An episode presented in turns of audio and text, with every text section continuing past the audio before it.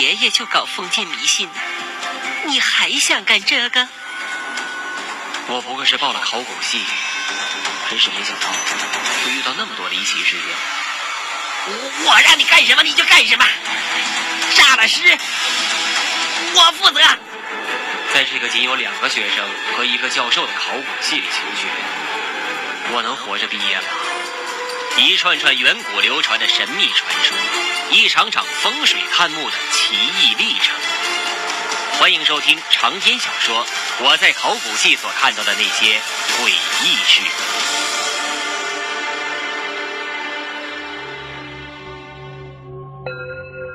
随着老席的介绍，我才知道身后这个小丫头是一个十足的格斗天才，而且是因为老席是国家级的专家，所以专门被分配到贴身保护老席的。今天因为有点事儿耽搁了，才没有在老席身边。老席又不会开车，才临时抓了我这个壮丁。不过我奇怪，老席这么个考古学的教授，为啥还需要这么厉害的角色保护呢？正谈着，我们已经回到了考古系那座三层的小楼。这时候，一个人正站在考古系的门口，向外张望着。走近看清楚了他的样子，我差点没有一头把考古系的小楼给撞塌了。那是一个女孩，个子不高，大约一米六的样子。细细的手臂，细细的腿，细细的腰，反正身体的每个部分看起来都非常的瘦弱，让人感觉弱不禁风。长长的头发披到腰际，略显凌乱，一张精致的小脸看起来犹如一个洋娃娃一般纯正。她穿着白色的裤子和一件极其卡哇伊的上衣。雷人的是，手上还抱着一个大狗熊的玩具，正使劲地对我们挥手。我不是萝莉控，这个女孩看起来就是十五六岁大，但是给我的却是一种惊艳的感觉，让人不知不觉的有保护她的欲望。好不容易把车停回了原位，那个女孩立刻奔了下来，一边叫着爷爷爷爷，一边奔了过来。难道这是老邢的孙女儿？我想了想，身后的潘朵也下车了，一把把女孩抱了起来。以他的力气，就好像女孩抱那个大狗熊玩具一样轻松。老席也摸了摸女孩的头，三个人都哈哈大笑着。这个时候，老席才想起来我还在身后似的，对我说道：“小黄，来认识认识宝宝，以后你们会经常在一起的。”宝宝，后来才知道，老席一辈子无儿无女，五十岁的时候收养了一被别人遗弃的女婴。那个女婴天生患有一些脑部的疾病，而且身体奇弱。老席依然不离不弃地将她养大后，就成了现在的宝宝。因为老席经常叫她我的宝宝，所以就干脆用了宝宝作为她的名字。四个人进了考古系里面，我才大概的看了看这个自己一直向往的地方。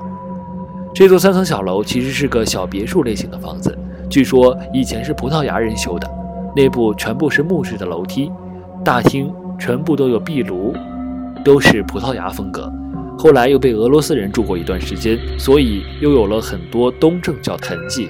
基本上是这座学校最古老的建筑了，倒也符合考古系的风格。来到二楼的一间类似客厅的地方，大家都坐了下来。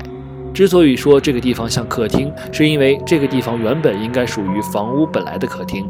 但是这里除了几张已经能老的、看起来能拍电影的旧沙发之外，还有许多堆积如山的书籍和资料。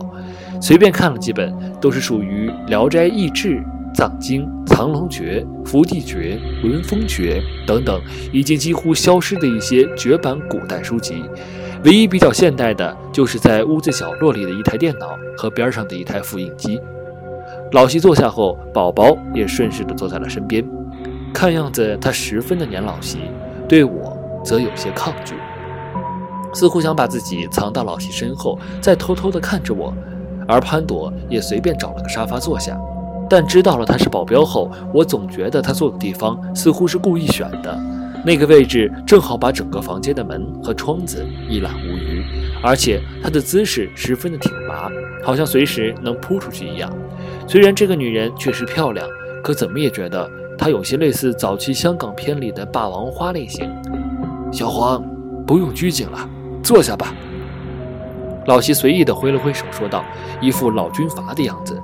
见我不知道坐哪里，就随便给我指了个沙发，对我说道：“那个主任、教授，今天那个古墓，我又有点不知道怎么称呼他好。